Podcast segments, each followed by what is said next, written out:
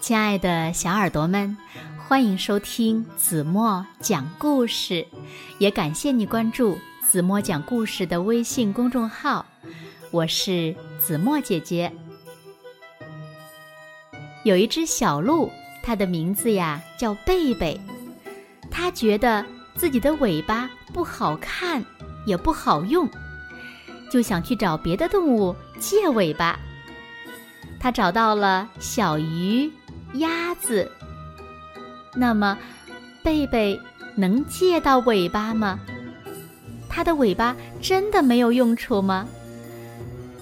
让我们一起来从今天的绘本故事中寻找答案吧。一起来听故事《尾巴的作用》。小耳朵，准备好了吗？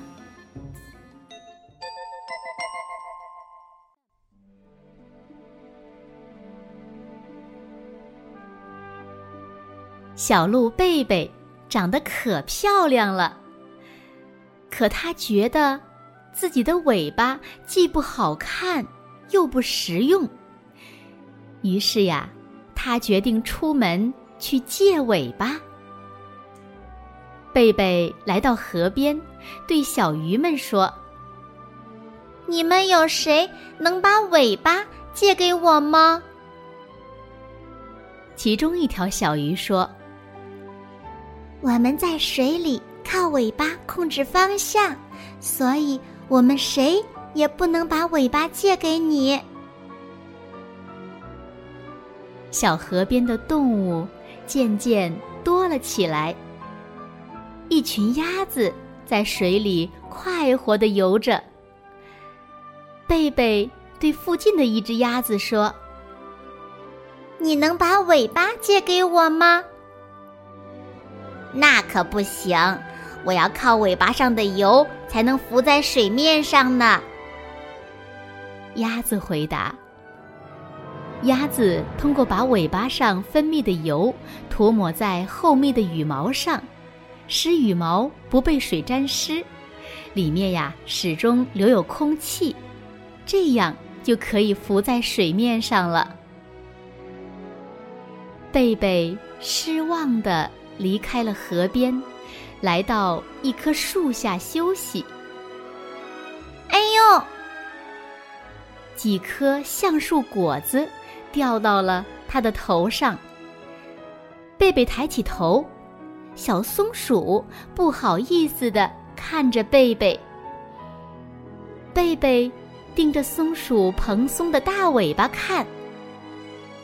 松鼠姐姐。你能把尾巴借给我吗？我在树枝上跳跃时，全靠尾巴保持平衡，才不会失足。不好意思，我不能借给你。松鼠从高处向下跳时，可以利用大尾巴减慢下落的速度，使自己安全着地。贝贝。沮丧地走向森林深处，一阵哒哒声传来。咦，哪里传来的声音？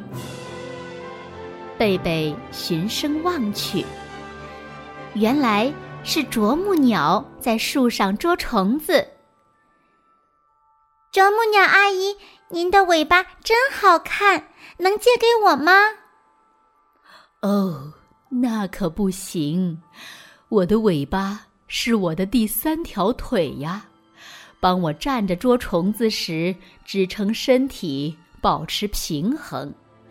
如果我失去了尾巴，就会从树上跌落下来的。贝贝只好离开了。贝贝走了没多远，遇到了。正在喝水的马哥哥，马哥哥，你能把尾巴借给我吗？哦，很抱歉，我不能借给你，因为我在奔跑时全凭尾巴平衡身体呢。贝贝伤心的向前走着，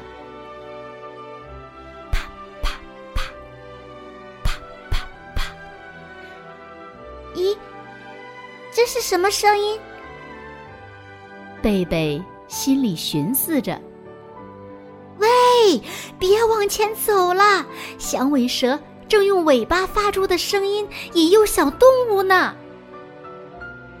猫头鹰大婶对着贝贝喊：“贝贝，赶紧绕道了！”响尾蛇尾巴上的角质环纹膜围成一个空腔。当它的尾巴晃动时，在空腔内就有气流震动，发出声响。贝贝回到了鹿群。正当贝贝在为今天的无功而返懊恼时，忽然看到鹿哥哥竖起了尾巴。露出了白色，有危险！猎豹来了，大家快跑呀！鹿群四散逃离，小鹿和妈妈逃到了安全的地方。贝贝虽然脱险了，却仍然闷闷不乐。他将一天的经历告诉了妈妈。鹿妈妈爱怜的。看着贝贝说：“啊，傻孩子，我们的尾巴呀，虽然又小又短，可它却是重要的报警器。刚才猎豹来时，若不是鹿哥哥把尾巴当作信号旗，我们现在能安全吗？”啊，原来我们的尾巴作用也很大。我再也不找人借尾巴了。贝贝笑着说：“好了，亲爱的小耳朵们，今天的故事呀，子墨就为大家讲到这里了。那今天留给大家的问题是：你们知道小鹿的尾巴有什么作用吗？还有小鱼、小鸭。”小松鼠、小马、啄木鸟、响尾蛇，它们的尾巴又有什么作用呢？请小朋友们认真的想一想，然后呢，把正确答案在评论区给子墨留言吧。好了，今天就到这里吧。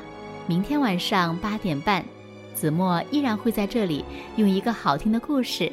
等你回来哦。现在，睡觉时间到了，请小朋友们轻轻的闭上眼睛，一起进入甜蜜的梦乡啦。完喽。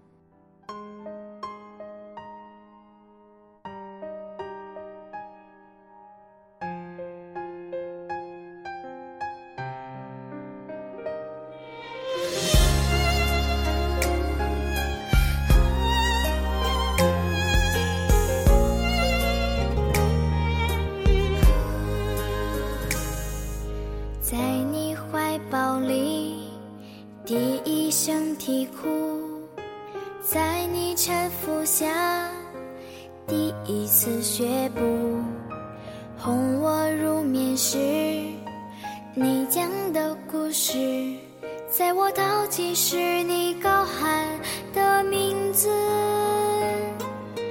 在你微笑中，第一次扮哭。